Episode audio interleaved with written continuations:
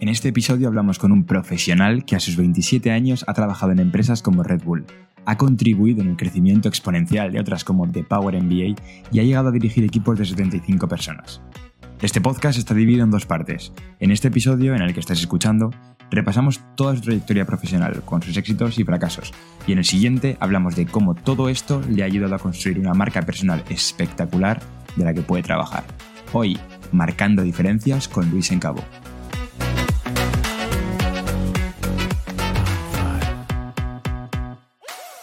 Bueno, bienvenidos a Marcando Diferencias. Hoy un nuevo episodio. ¿Qué tal? Tenemos un invitado muy especial, ¿eh, Álvaro.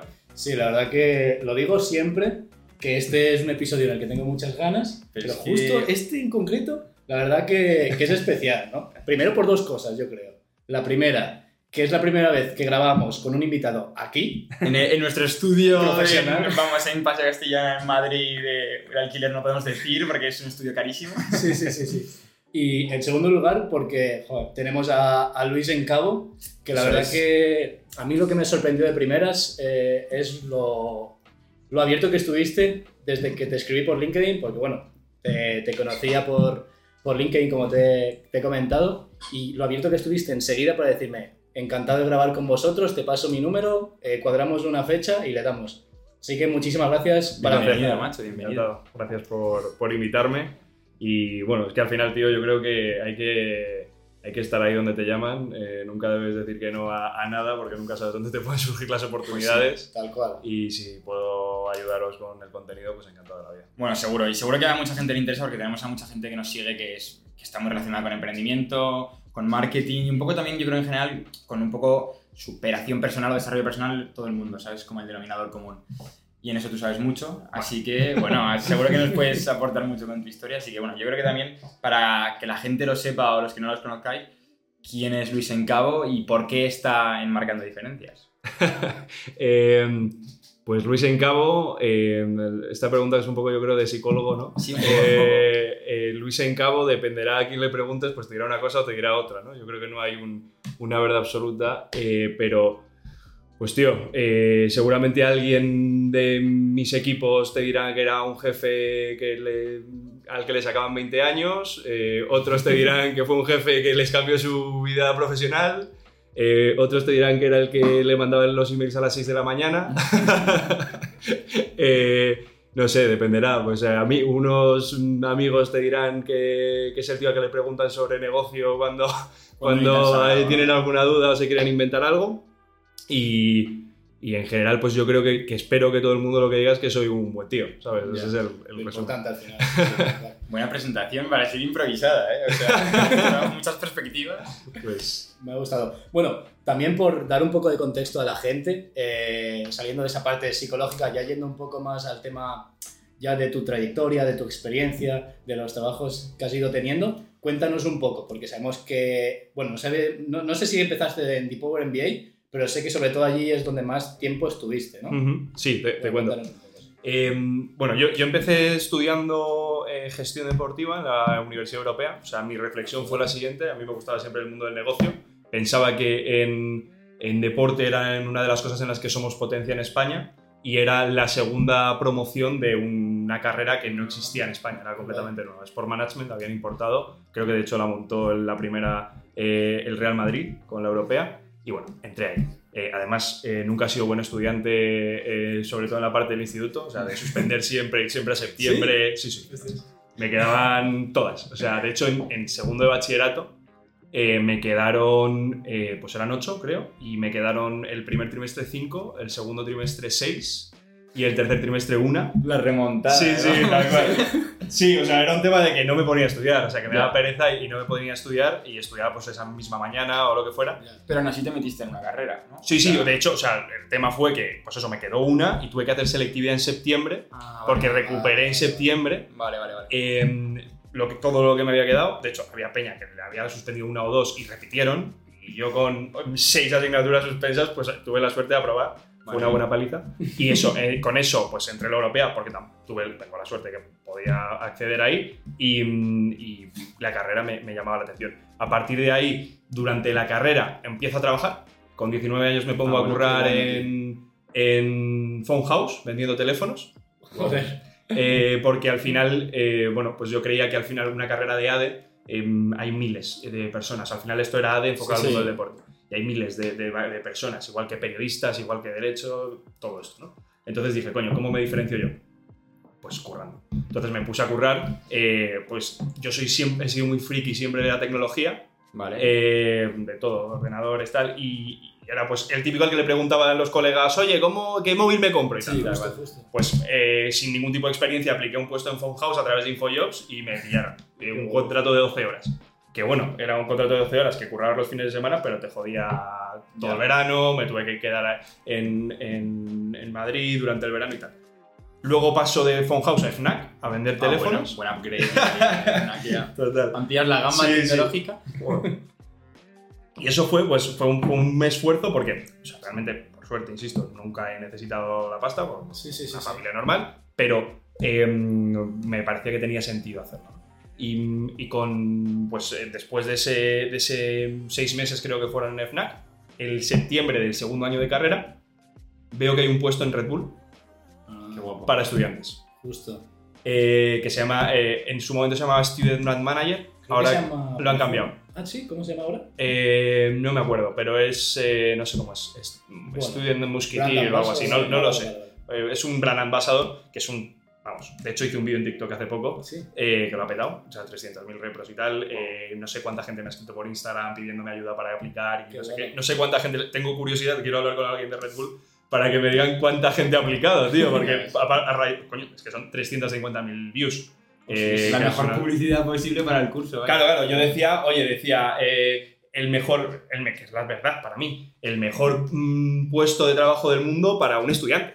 Te pagaban mm, 500 pavos, creo, Sí, sí, sí, sí. eh, ibas a los eventos de Red Bull, trabajabas eh, y organizabas eventos en, los la minis, universidad, con los minis, con las chicas. En ese momento no te podías montar en los minis. Como chico, no sé bien, había dos puestos. Estaban las chicas con las mochilas que, que repartían ah, latas, hacían sampling. Y, y luego los chicos, que eh, también había chicas en ese puesto, ¿eh? pero Sí. eh, que era principalmente de chicos, luego esto ya se ha unificado. sí, sí.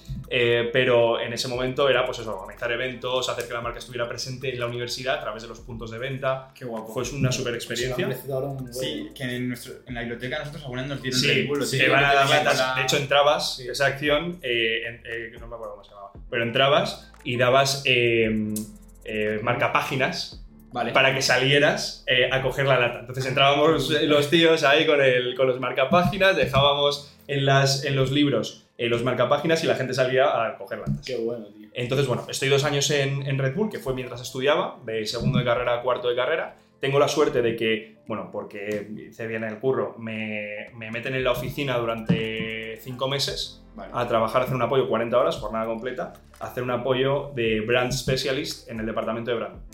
El departamento de Brand dentro de Red Bull es el departamento que más presupuesto maneja Vale. eh, y es en el que se concentran. Esto creo que es interesante. Red Bull tiene eh, dentro del departamento de marketing seis departamentos. ¿vale? Tienen sports, tienen cultura, tienen eh, digital, comunicación, eh, que es la parte de PR, brand, y me dejo uno, creo.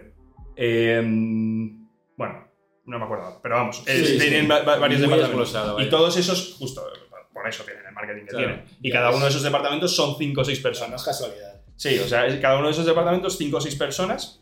Y el de Brand, que era el que mayor presupuesto manejaba y por el que pasaban todos para autorizar que se usara la marca, vale. eran dos. Eran dos chicas, Fabián y Cristina, eh, que eran brutales, que aprendí un montón con ellas y eso fue una experiencia, tío, que fue un máster eh, para mí.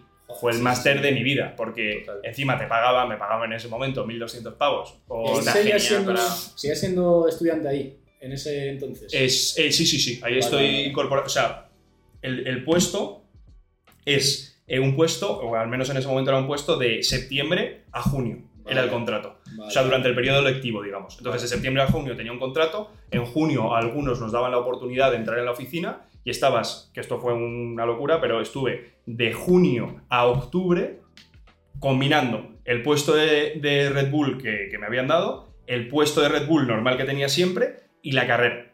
O sea, un puesto de 40 horas con un puesto de 20 con la carrera, que fue un desfase. Pero bueno, o sea, el, el máster, eso fue de las mejores decisiones de mi vida. Eh, tuve la suerte de poder entrar en Red Bull y aproveché de estar cuatro meses full time en Red Bull respirando marketing. Qué Esto guay. era 2015 y Red Bull ya estaba haciendo ads en Spotify, eh, estaba haciendo... eh, yo estaba... yo- mi función, una de mis funciones era que recibía todos los datos de las campañas que había ido haciendo Red Bull en media, eh, tanto paid como eh, orgánico, analizar todo eso, hacer una presentación con todos los resultados y mandarlo a Austria, a Headqua- a Headquarters. Y, y eso, junto con organizar eventos tipo, eh, pude poner en Cliff, Diving, es un eh, evento que se tiran los tíos desde un puente Sí, eh, y hacen piruetas Vale, y tal. sí, pues. Cliff Diving en fue en Bilbao, en Bilbao ese año y mm, me encargué de poner todas las banderolas que había en las farolas. Pues ese proyecto lo organicé yo. En, en- en- aquí en Madrid, el BC One, que es el de Breakdance, que es el campeonato más grande, yo creo, de Breakdance del mundo. Aquí en Madrid fue también y puse un super cartel eh, por la zona de- del mercado de San Antonio, por ahí, gigante de. Típico cartel. O sea, la- imagínate, Claro. con 20 O sea, con combinabas un 21 poco años. lo que es la parte paid media data Sí. y tal con estar en el barro, ¿no? Sí, en plan, justo, de meterte en- de pleno en las campañas, estar en la calle. Justo, sí, sí, sí. Y bueno, o sea, poner, me refiero, ponerme, era organizarlo, no Co- coordinarlo. Yo no, me No, puse claro, a cartel. claro, Ya, ya, Pero sí, pero me refiero, sí. está- estás presente relativamente en los eventos. Sí, sí, y- vas a los eventos en Claro, Bilbao. claro, o sea, eso. No, la polla. O sea, espectacular. Y eso fue de, pues eso, con, 20, con 21 años. Eh, ¿Qué hemos entonces, hecho mal, tío? ¿no? no, bueno, tío, o sea, eso fue, No, sí, sí. fue, o sea, fue suerte. Es verdad, oye, es verdad que No, suerte no fue, en plan, tú echaste y si te cogieron para la oficina sería porque le... Esto es, esto es, una, o sea, esto es una constante un poco en, en mi vida, que es eh, que haces, y yo creo que pasa en, en general, ¿no? Que haces como muchos esfuerzos y de repente un día eh, te surge una oportunidad y gracias a esos esfuerzos eres capaz de ver la oportunidad y de aprovecharla. ¿no? Sin estar directamente relacionada, ¿no? Correcto, correcto. Entonces, yo por ejemplo, tío, es que te he dicho lo de Funhouse, pero es que antes eh, me involucré en la universidad. Esto yo creo que es interesante porque no sé qué edad tiene la gente que os escucha, pero, Bueno, pero no, seguramente habrá un poco, gente habrá gente joven y tal. He visto alguna cosa de que habéis hecho algún podcast de sobre emprender en la universidad. y qué. Justo, justo. Eh, pues tío, eh, al final yo en la universidad lo primero que hice fue empezar a llamar puertas al decano, a no sé quién, eh, meterme en clubes, organizar cosas. Eso em, me abrió la puerta a tener contactos en la universidad. Luego me pongo a trabajar vendiendo teléfonos, no sé qué. eh, eh, me jodo los veranos, esta Ya. es la realidad. Me- yo me jodí los veranos desde el 2012, que empecé yo la carrera, hasta el 2016 no tuve un verano. Ya. Porque cuando no estaba en Funhouse estaba en FNAC, cuando no Ya. estaba en FNAC estuve en Red Bull, eh, haciendo todo el Claro. soporte ese y luego ya pues terminé Red Bull y ahí fue, fue cuando terminé. Pero, o sea, como que Red Bull me abrió la... O sea, lo que me abrió, abrió la puerta de Red Bull es tener contactos con los decanos Claro. por haber estado en los clubes y tal y el haber tenido experiencia previa vendiendo. Sí, sí. O sea, yo siempre, yo siempre se lo comento a todo, a todo el mundo. Es decir, a mí lo que más me gusta de la universidad es realmente la gente que conoces El y el que networking que, mueves, haces, sí. ¿sabes? O sea, es, para mí es lo mejor de la universidad. Nosotros es verdad que yo creo que no nos implicamos tanto, bueno, tú igual un poco más, pero yo no nos implicamos tanto en ese sentido de Sí. en la universidad, pero porque tampoco era lo que nos motivaba en ese sentido, porque también estábamos muy con todo el mundo. Yo creo que lo hicimos de otra forma. Sí, no, pero en nuestro caso nos pusimos a emprender de- gracias al ambiente universitario. Sí, pero, Pero la cosa es se moverse, yo creo que hay que Correcto, ese es, moverse. el, ese es el punto. Ese es el punto. O sea, yo nunca he entendido la gente que iba a la universidad, cogía, eh, veía cuatro clases, a las dos cogía, soltaba el bol y se piraba a su casa y no hacía nada más hasta Eso el día es, siguiente. eso es. Eso es una cosa que yo nunca he comprendido y creo que eso es lo que diferencia. No todo el mundo puede ser así. Hmm. Eh, o sea, no todo el mundo puede ser ambicioso, tener ganas, meterse en clubes, No, meterse pero- a emprender, lo que sea. Pero eh, la gente que lo hace al final es la que marca la diferencia. Pues muy bien dicho, ¿no? Por el podcast, pero es que yo también es verdad, y por terminar un poco este tema uni, que la uni, lo bueno que tiene es que te deja un espacio para hacer lo que, Sí, que correcto, sea que te guste. Correcto. No tienes clase de 9 a 9, Correcto. no, o sea que eso Yo, también lo hay que matizar, por ejemplo, yo antes eh, jugaba a fútbol, ahora lo, lo dejé hace poco, pero a fútbol a nivel profesional. Yo Mm. estaba en División de Honor en el Getafe Mm. y al mismo tiempo estaba eh, con la carrera, que es un Mm. doble grado, y después hubo un momento en el que estaba con el Fuenlabrada entrenando a segunda división, al mismo tiempo que tenía la universidad, al mismo tiempo que gestionaba mi empresa. O sea, ¿qué quiero decir? Al Y final... sacrificando las noches de fiesta de la red y todo el rollo. Sí, pero yo al final pienso Claro, que claro, para todo. total. O sea, al final tienes también tus momentos. Totalmente, Total. totalmente de acuerdo. Entonces, bueno, mensaje. Haced cosas. Si estáis en la universidad, no os paréis solo eh, a ver lo que pasa, porque al final es que se nota la diferencia, tío. Es que se nota la diferencia de la gente con esa edad que hace cosas versus la que no. Y luego, de verdad, en la vida lo vais a agradecer. Ojo, perdón, y un último inciso sobre la universidad. Tío, Habrá gente que no tenga esas posibilidades, porque hay gente que está más limitada de recursos, eh, a lo mejor los que, los que estamos Sí, aquí hemos tenido más suerte y tal, pero bueno, si tienes que currar, aprovechalo durante estas, mientras estás trabajando, aprovechalo para coger insights, para coger información, para nutrirte, madurar y eso luego lo vas a poder también utilizar en tu futuro profesional. No, de todo, de todo se puede aprender. Totalmente. lo- Pero es lo que tú dices, al final ser proactivo. ser Totalmente. proactivo. Vale, perfecto. Entonces, en el momento en el que tú estás en Red Bull, ¿cómo es el paso a, a la siguiente, al siguiente paso? Yo termino eh, con Red Bull en 2016, termina la carrera, terminan los contratos de, de estudiante, porque solo se podía hacer Sí, ese ah, puesto vale. si eras estudiante. Y entonces, bueno, pues no surge la oportunidad para quedarme en Red Bull. Eh, ese momento a mí me mentalmente fue un poco duro porque yo era, veías, o sea, ¿no? no, pero, o sea, ten- lo tenía en la vena, me, o sea, me veía yo y, y en general la gente de mi alrededor, eh, compañeros y tal, siempre me habían dicho que, que creían que yo iba a continuar. Pero bueno, eso es una fase. Eh, termino con Red Bull, además Red Bull es bastante eh, lava, lavacocos, o sea, en el sentido de que, coño, es una empresa tan cool Ya. tan guay, eh, con tantos eventos, tantas experiencias. Red Bull no te pagan pasta, Red Bull te paga en experiencias. A no ser que estés en headquarters, que ahí a lo mejor la pasta es otra cosa. Pero, pero en general, en la gente en España y tal, te pagan en experiencias. Sí. Y eso, ojo, Mola. una época y luego es una empresa puente, porque dices, he trabajado en Red Bull y la marca también eh, está ahí. Entonces, bueno, yo termino Red Bull, estoy unos cuantos meses medio sabáticos, porque encima yo juego al rugby de toda la vida Ah, bueno. y me rompí la clavícula. Eh, pues eso, terminé la carrera en junio, me, estoy, me voy de verano, me rompo la clavícula como en septiembre y empiezo a, hacer, a, a pedir entrevistas y tal eh, durante meses y estuve como tres meses buscando curro, no me presentaba en las entrevistas con la clavícula rota eh, y no salió nada y luego un día de repente pues aparece la oportunidad de entrar en una empresa que es Feni Energía porque comienzan a patrocinar la Vuelta Ciclista. Vale. Y tú por el tema deportivo. Correcto, gestión deportiva, eh, el- la, la- la- carrera profesional en Red Bull, tal y cual. Entro allí a ayudar con, esa, con ese patrocinio, que eran patrocinadores principales, esos son 300 y pico mil euros de patrocinio. no Sí, sí. Eh, y bueno, pues tengo la suerte de empezar a organizar eso y de hacerme la vuelta ciclista completa.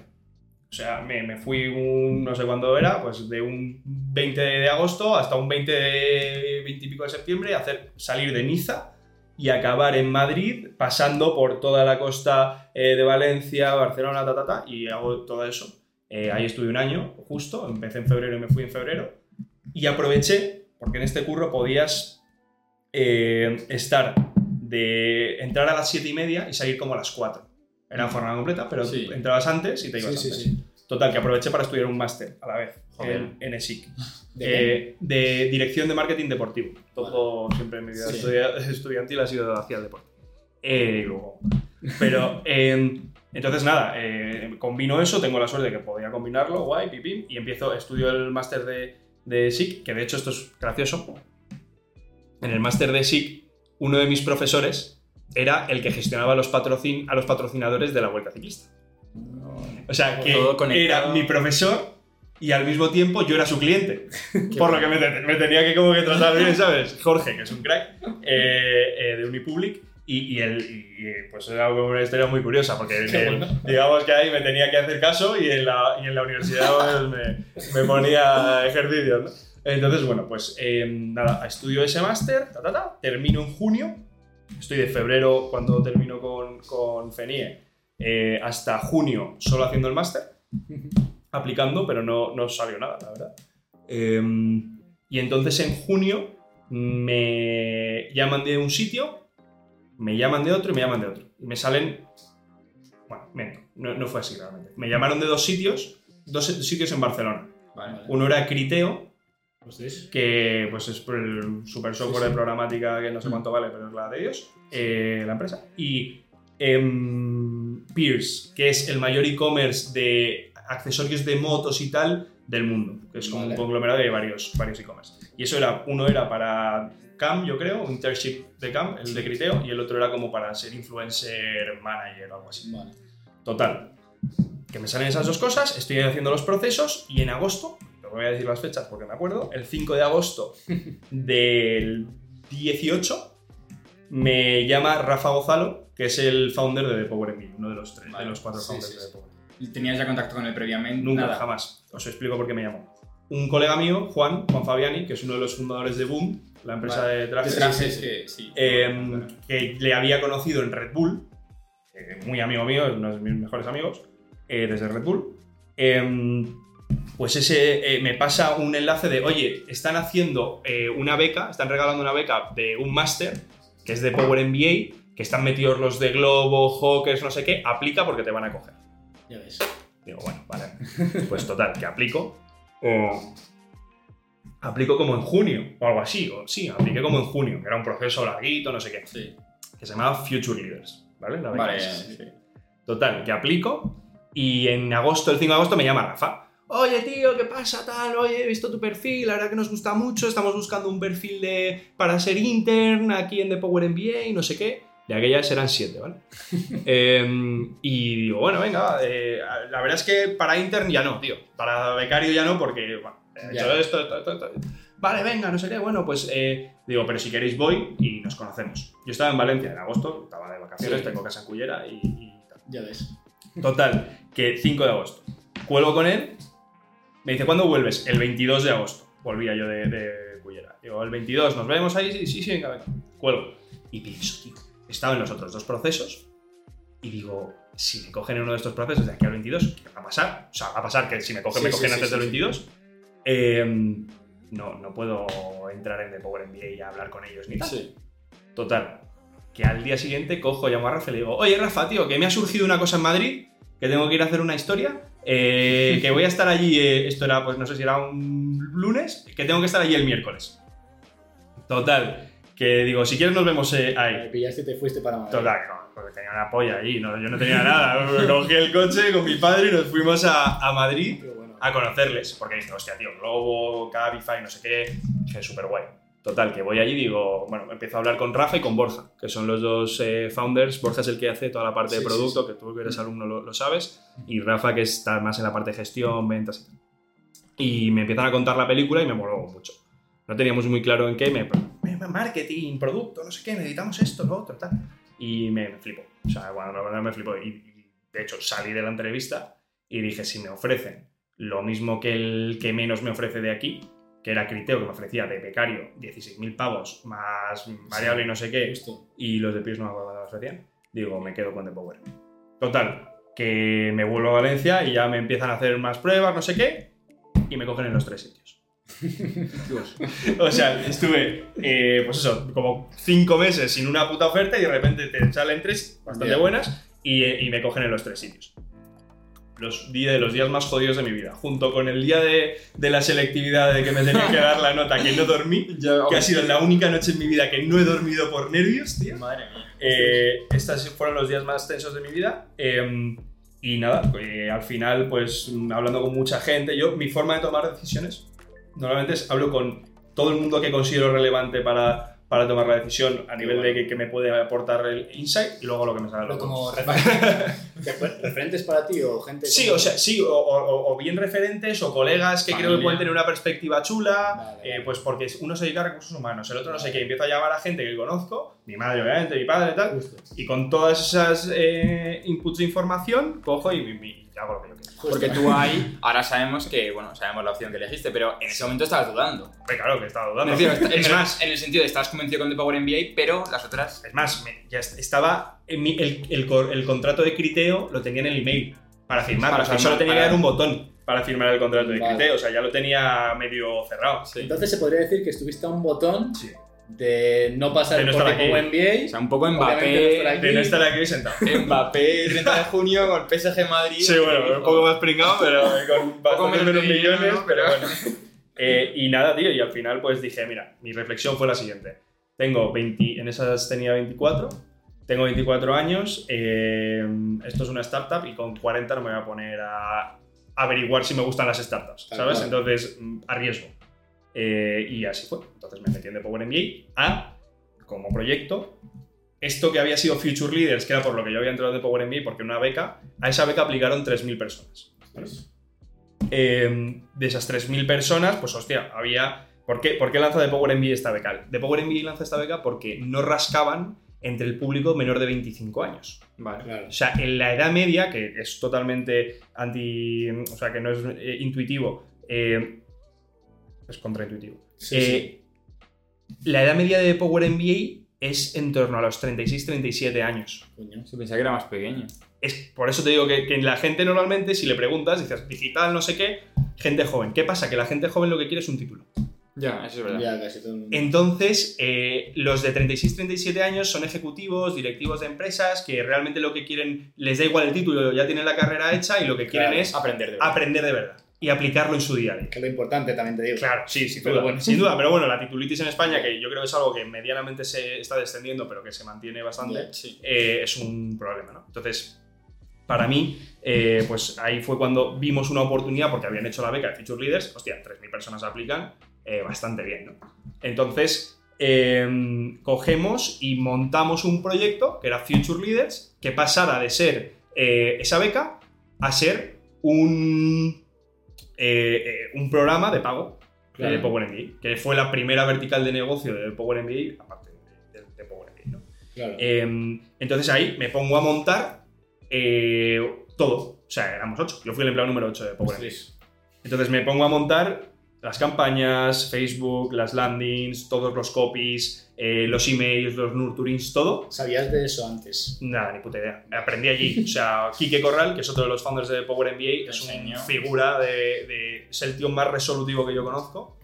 Eh, es un crack. Y en ese momento él era el CMO de Power MBA y todas esas herramientas las había sacado él. Claro. Esto estamos hablando de la 2018, que ni Ads estaba tan explotado. o sea, los que más habían explotado Ads en ese momento habían sido Hawkers. Eh, luego, pues todo el tema de los CRMs no se hablaba. Sí. Eh, había mil historias Vale. que se estaban haciendo en The Power que no se, habían, que no se hacían en general, ¿no? Claro, claro, claro. Y el eso mayor- te preguntaba, claro. Claro, claro, era como súper... Entonces yo no tenía ni idea, pero aprendí rápido, por lo que te digo, soy friki de la tecnología, me gusta y me puse y, lo aprendí todo. Aparte, que yo siempre lo decimos, no hay mejor momento para aprender que cuando tienes que hacer algo. Mm, o sea, De aparte, hecho, si no tienes que hacer algo, ya puedes Totalmente. ver mucha teoría que hasta que no la apliques. bendito problema, ¿no? Cuando Sí, sí. se te plantea Joder. lo que tienes que hacer, pues ya te digo yo que lo van a aprender. Sin duda. Y esto 100%. fue en 2018, 2018. 2018. te pusiste con The Power MBA. Ahí entro en The Power MBA, o 22 de agosto del 18. El día que le había dicho a Rafa que iba a volver a, Vale, ya a está. hablar con él, fue cuando entré. Vale. Fue cuando vale. ¿Y cómo fue realmente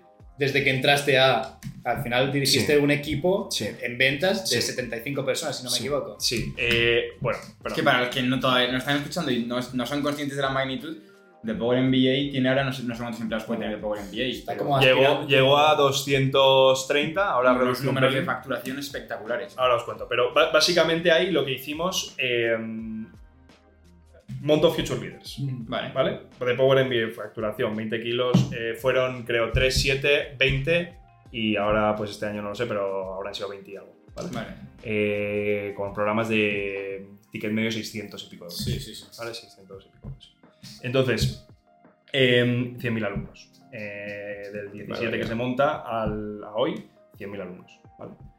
En 5 años. Total, que mm, yo entro para, para hacer Future Leaders a montar ese proyecto, que básicamente monté un proyecto para mí. O sea, monté lo que a mí me hubiera gustado tener en la, en la universidad, que era una formación eh, con gente súper aspiracional. eh, o sea, yo usaba, yo usaba mensajes Que te hubiese gustado que te dijese, ¿no? Tal cual, que, me hubiera- que, me- que yo hubiera hecho clic. Y de hecho, la gente lo que me decía era, tío, eh, de hecho, un, un tío concreto que me, lo tengo grabado, que es Rodri, que entró a trabajar en The Power MBA posteriormente, me dijo, tío, yo estaba un día a las 12 de la noche con Instagram, vi el anuncio, lo leí y dije, esto lo podría haber escrito yo, hice clic y se registró. Yo lo compré. O sea, que me Future. vendiste. Me vendiste también. Sí, porque sí, me estaba acordando ahora. Porque lo hice hace tiempo eh, y compré los dos juntos. Así Ah, que Future. me vendiste también. O sea, el otro día además lo hablamos de la pasta. importancia. No, no, literal. O sea, hay un caso de Ah, transacción. me ha ayudado mucho también. Pero que el otro día hablábamos de la importancia del copy. Hmm. eh, bueno, Bueno, el copywriting. sí. O sea, tú lo has vivido desde dentro. Has... Yo soy un loco del copywriting, me flipa. Eh, o sea, al final para mí el copywriting, el co- cómo lo hice ahí, eh, para mí fue la clave que de, de Future Leaders no se vendía si no pasabas un proceso de selección. Vale.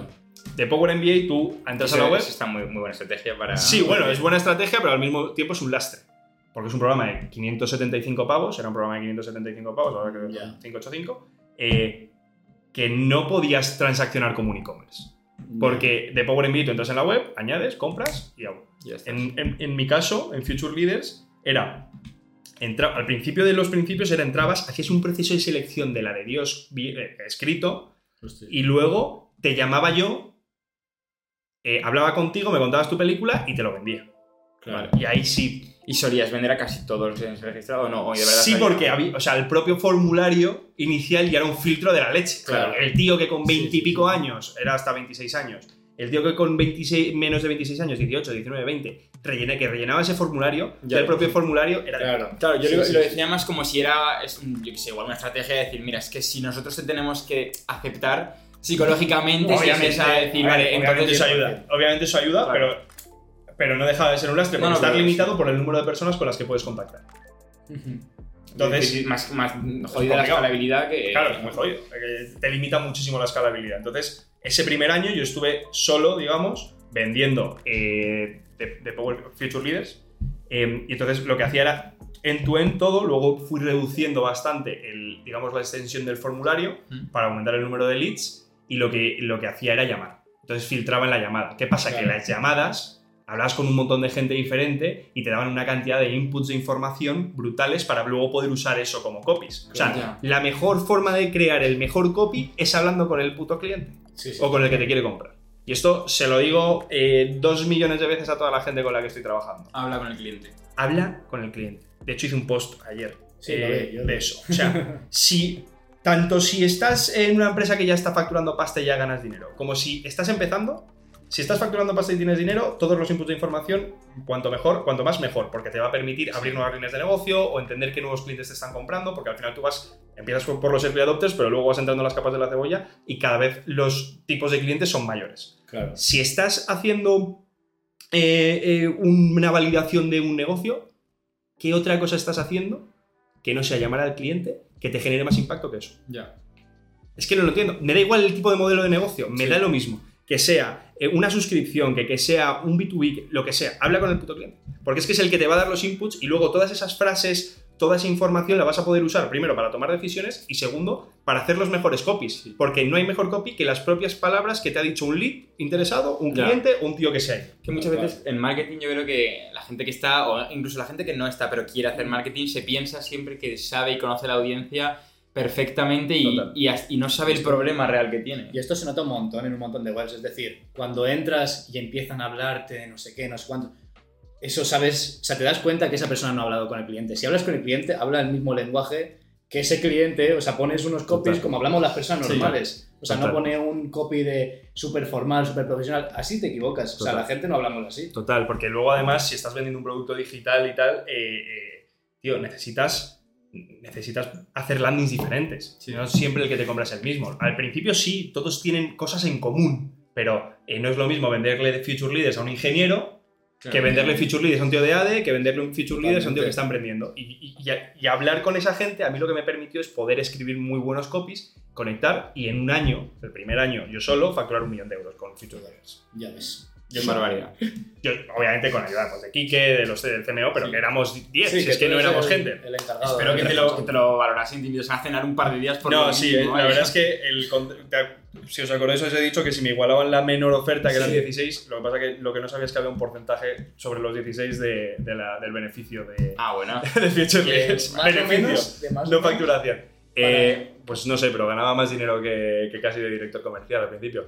Eh, fueron, no me acuerdo, pero estaba ganando 16 de base, que son 1100 o algo así. Sí. Y mm, por encima a lo mejor entre 2 y 3.000 pavos de beneficio. Era, era un porcentaje, Sí, sí, era un- me- literalmente era un 5% sobre el, la- el beneficio. O sea, cogía la facturación y le quitaba los Claro. gastos de ads, mi, mi sueldo, todo lo que había imputado. Luego cuando empecé a meter equipo el equipo, Claro. coste empresa, obviamente, y, y de eso sacaba un... O sea, era un proyecto que tú eras totalmente autónomo en el 100%. sentido de decir, lo hago como yo quiero y te 100%. dieron a ti. Me gusta un montón eso, porque realmente es como, dentro de una empresa, tú tienes tu propia empresa, Sí. que es un proyecto, y al final tú creces eso. Así fue, así fue. Y, y eso es una forma de gestión que, al menos al principio, es, es viable y que Borja y Rafa ahí lo hicieron brutal porque, porque nos dieron a varias personas proyectos concretos y era go. Luego ellos, obviamente, venían y te Bueno, ayudaban, eh, hacíamos brainstormings y tal, pero era tú. Sí, porque tenías bastante ahí flexibilidad Toda, y toda, toda la decisión. que Luego escalas y es más complicado hacer eso. Luego ya se cambió el modelo y tal. Sí. ¿Y cómo, cómo fue Vale. después crecer de estar tú a 75? O ¿Cómo vale, lo hiciste? Vale, bueno, termina, o sea, sigue Future Leaders y tal. Lo que pasa que hay una serie de cambios y decidimos que eh, Future Leaders pues, iba a cambiar un poco. A mí lo, de lo más orgulloso que estoy de Future es que hicimos 5.000 muchos alumnos o más. eh, no me acuerdo cuántos eran, pero 5 o 6.000 Sí, sí. alumnos en cuestión de dos años. Y eran la leche los alumnos, tío. O sea, tenemos a, bueno. eh, a Guillermo Gaunas, que este tío es el fundador de Ayúdame 3D, que hacen brazos eh, impresos en 3D. eh, es una ONG brutal, eh, a mí me encanta. Teníamos a Eduardo Jorgensen, que había creado un páncreas artificial para la gente diabética de tal. O sea, la si empiezas a rascar y creábamos unos eventos bueno. brutales. Ahí, si ponéis Future Leaders en, en YouTube, te salen vídeos de eventos que organizábamos que eran brutales, que también respiraban mucho de Red Bull. ¿no? Total, que, que hay una serie de cambios en, en, en Future Leaders, cómo organizarlo, y a partir y a raíz de las llamadas que yo hacía en. Future Leaders, notamos que hay un aumento de la conversión en los leads. Y dijimos, "Hostia, Esto puede tener sentido. Claro. Al principio solo ma- mandábamos WhatsApps, pero yo empecé a llamar y en, y, y en The Power MBA también empezaron a llamar. Y dijeron, hostia, es un producto que orgánicamente convierte brutal, Claro. pero si le metes un equipo comercial, te, te apalanca la, la conversión y te la multiplica. Entonces, claro, entonces, ¿qué pasó? Que empezaron a querer montar un equipo comercial. Contratan dos o tres tíos así sueltos y no sé qué, y le hacen una oferta a un director comercial de una super empresa, eh, no voy a decir el nombre, pero vamos, de una super empresa gorda, y el tío les dice, está muy in, pero el tío luego les dice que no, ya tenía familia, no sé qué, y Ya. Total, que yo como un un día estoy barriendo, otro día estoy llamando, otro día estoy haciendo una campaña, me dicen, Luis, tú como llamas bien por teléfono y tal, lo puedes hacer. Así que monta el equipo comercial. Y empecé a montar el equipo comercial. Contrato lo primero ocho tíos, que de hecho esos ocho, que fueron como luego el núcleo duro, eh, han permanecido casi todos, tres años después. Joder, qué guapo. Eh, y empiezo a contratar, pu, y en. Bueno, pues empiezo a montar el equipo comercial. Entra una persona para ayudarme y empezamos entre dos a montar un equipo que empieza a escalar. Y en marzo del 2020, un año montando el equipo, y en marzo del 2020 nos confinan. Vale. Claro, ¿qué pasa? Que para The Power MBA, marzo de 2020 fue la bomba. Eso te iba a decir, digo, que nos confinan que yo no sé una empresa, o sea, seguro que hay muchas, pero a nivel marketing que se me venga más a la cabeza que Sí. fuese más éxito la pandemia, Sí, sí, hablando sí, online, entendiéndome lo que digo. Fue, eso fue espectacular. O sea, nosotros nos metimos el, el, pues eso, el 13 de marzo, si no me equivoco, del 20, y empezó eso, tío, la bola. Porque además hubo un puto, y es que todo el mundo tiró del freno de mano y paró la inversión en ads. ¿Qué Ya. pasa? Que nosotros la mantuvimos. Claro. Y Todo, encima todo CPM barato, Bueno, espectacular. O sea, eh, lo que fue fue la leche. ¿Qué pasó? Que de hecho llegó un punto de saturación.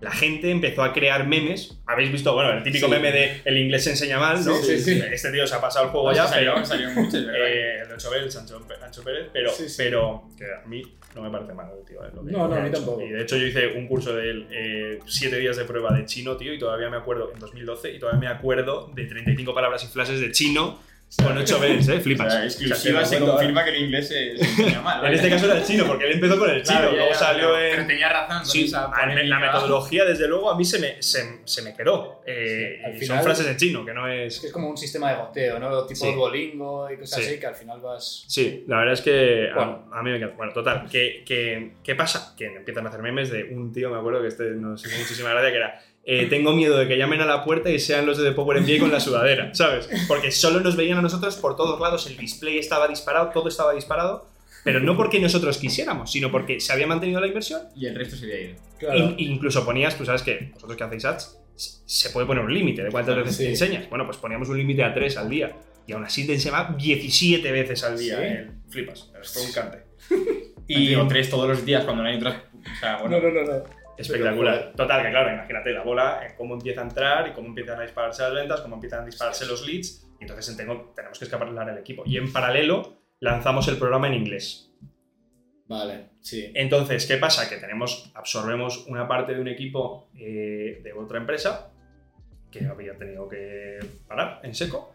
Absorbemos una parte de un equipo de otra empresa para que empiecen a vender en inglés y empezamos a vender. Estábamos ya en España y LATAM y empezamos a vender en Estados Unidos, West Coast, East Coast, eh, Alemania, UK y el resto de Europa. Ah. Así, pum. Porque lo que hicimos fue lanzar campañas eh, globales. a ver Vale. dónde sonaba la flauta. A ver dónde calaban los mensajes. Mm. Estados Unidos empezó a funcionar muy bien, ta, ta, ta, y empezamos a, a llamar y empezamos a escalar el equipo y ya, pues claro, de ahí a mm, pues, eh, junio, julio, sí, algo así, agosto del, del 20 y éramos 75 tíos en el equipo comercial. Qué barbaridad.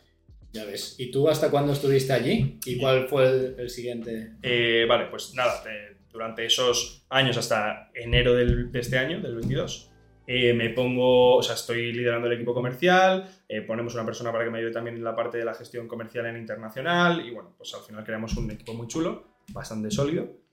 Y en enero de- del 22 eh, recibo una oferta de Factorial. Vale. Bueno, diciembre, vamos, diciembre del 21. Em, que ya habíamos tanteado y habíamos hablado hacía un año, para, para, en ese momento para liderar el equipo de marketing de, de Factorial, que tampoco estaba tan grande como, como es ahora Factorial, ¿vale? Factorial, Además, para la gente que ahora- no lo sepa, justo. ¿cómo lo explicaría? O sea, es Bueno, Factorial es, Factorial es un software de gestión de recursos humanos que lo que te permite es automatizar y optimizar todas las tareas más de gestión para que la- los departamentos de recursos humanos se puedan enfocar en captar talento, desarrollar la cultura de la compañía y tal. Entonces, toda la parte más operativa la automatiza y la centraliza en un único software. Y bueno, pues ya Y- les he hecho la anuncio. Justo ahora eh, se ha convertido en unicornio, ¿no? Eh, la semana pasada levantaron, Vale. hicieron una ronda hace como un año de 80, sí, 80 kilos, valora- ¿cuánto fue? Sí, 80 kilos, valoración 550. Y este mm, jueves pasado, creo, hicieron eh, valoración un billón, o sea, unicornio, 120 millones de ¿Qué dólares. pasa? Casi nada, ¿eh?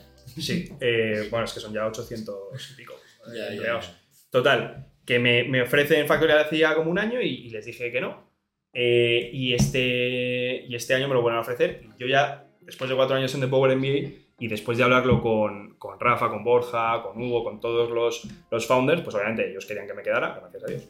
Eh, pero, pero bueno, creía que salir de la zona de confort y probarme en otro tema y sobre todo aprender de gente que a nivel de gestión era muy distinta de lo que podían ser Rafa, Borja, Hugo, que, Claro. que tienen una forma de gestión completamente diferente, ni mejor ni peor, diferente, Sí, sí. eh, me apetecía ver esa perspectiva distinta. Vale. Total, que, que era con estuve haciendo las entrevistas con Bernat y con, con Jordi. Que son los que tienen el podcast, ¿no? Si me Sí, equivoco. Indy, que lo hemos escuchado mil veces. Total. Está muy sí, sí. chulo también. Sí. Lo recomendamos mucho. O sea, eso, es, eso es para situarme yo a esto ya es personal. Es la empresa Factorial, que ellos son los founders y han hecho el podcast como. Bueno, ellos tienen, ellos tienen varias cosas. Ellos han fundado un huevo de claro, es que empresas. yo digo, ya, a mí ya se me escapa. Ellos han fundado un huevo de empresas, Camalún, eh, fundaron un tema de gimnasios y no sé qué, que, lo, no sé si lo compró Gympass o algo así, pero bueno.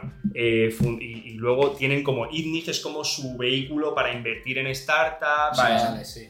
Entonces, eh, en ITNIC lo que tienen es el podcast, luego tienen unos elevator pitch todos Eso los jueves y han creado como una dinámica muy chula en Barcelona de una comunidad súper potente y luego en paralelo están haciendo el podcast con las entrevistas que les dan una visibilidad nacional. ¿no? Claro. Pero en el panorama de Barcelona yo creo que son los tíos que, si no son el top 1 que lidera toda la movida de Barcelona, pues están en el, en el top 3.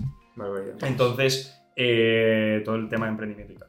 Entonces, bueno, pues INNIG tienen un coworking también, bueno, es un buen, tiene un buen tema montado. Y tú entraste en Factorial. Y yo entro en Factorial para ser, bueno, en un principio una cosa y luego Head of Media, ¿vale?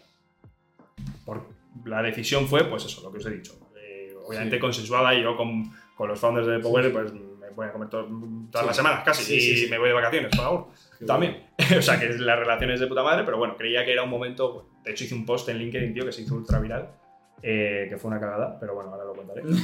Eh, nunca hagáis un, un post o cambiéis el puesto en LinkedIn eh, sin que pasen unos cuantos meses. Recomendación. Desde la ¿Cuál- experiencia. ¿Cuál fue el post? Eh, pues, pues que me hice una foto en el AVE, me voy a Barcelona, eh, me fui a vivir a Barcelona. eh, para entrar en Factorial, cambio de rumbo, pum, pum, pum, me salgo de mi zona de confort, no sé qué.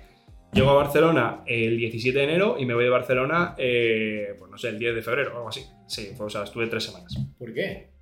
Pues tío, no hubo match. Ah, vale. Esa fue la, la realidad. Yo entré allí, eh, encantado, mudé y todo, pillé un piso. Sí, sí, sí. Eso sí que fue una medio putada. Pero bueno, eh, pillé un piso y tal, y, y bueno, pues eh, estuve allí tanteando la situación e intenté. eh, me preguntabais antes que quién soy, también algunos dirán que es un jefe fugaz. Eh, pues eso, pillé piso y tal, estuve allí incorporándome, pero al final pasa mucho, tío. En, en las startups que tiene un nivel de crecimiento como este, yo lo he visto en The Power Me un, mo- un montón de veces y por eso tampoco me, me supuso gran cosa Claro. mentalmente. O entras en el tren y entras de verdad, o sea, en el sentido de, de que coges el ritmo a toda leche, o contratando como estaban contratando a 100 personas al mes, era imposible entrar ahí eh, y que te quedaras. Entonces, puestos de tanta responsabilidad, es muy difícil que se asienten y que se consoliden dentro de una startup que está creciendo a esa velocidad. Muy difícil. Y, y- y se- y lo, seguro que lo podéis ver. Esto levanto yo aquí la liebre, no lo he dicho nunca ni lo he publicado. De hecho, ni siquiera he publicado que ya no estoy en Factorial. Lo tengo puesto como que ya no tengo, o sea, ya no estoy allí en, en LinkedIn, pero que no hice un post ni nada. Vale. Total, que bueno, hablando con Bernat al final, pues eh, la cosa fue que, oye, que no continuaba. La idea era montar el mayor, eh, el mayor medio de comunicación de gestión empresarial y recursos humanos del mundo, en nueve países y seis idiomas. Tenía un equipo de 26 personas, nueve managers, uno por país. Eh, y bueno, pues empecé a intentar montar todo eso, pero se truncó a las tres semanas, lo he dicho. Entonces, bueno, salgo de Factorial. Eh, en paralelo, bueno, yo en paralelo siempre he estado metiéndome en otras startups. Pues en Boom, en GoPick tengo eh, metido a dinero, en Mini Planta, que también lo con Hugo y tal lo hemos pillado entre varios. Bueno, Sí, eso he visto. Eres socio de Tamara Falcón. Eh, se puede decir, sí. Se puede decir, madre mía, ¿eh? O sea, esto, esto sí que nos da exclusiva para TikTok. Nada, nada, pero, o sea, bueno, sí, o sea, al final es un. eh, es una No, empresa que que- nos encanta, lo montó Víctor Rodado con su novia Ah. en plena pandemia, empezó a crecer, pum, pum, pum, y. Ya no, metí inversor. Ah, y- tú fuiste mientras- no, no es inversor, lo, lo hemos comprado.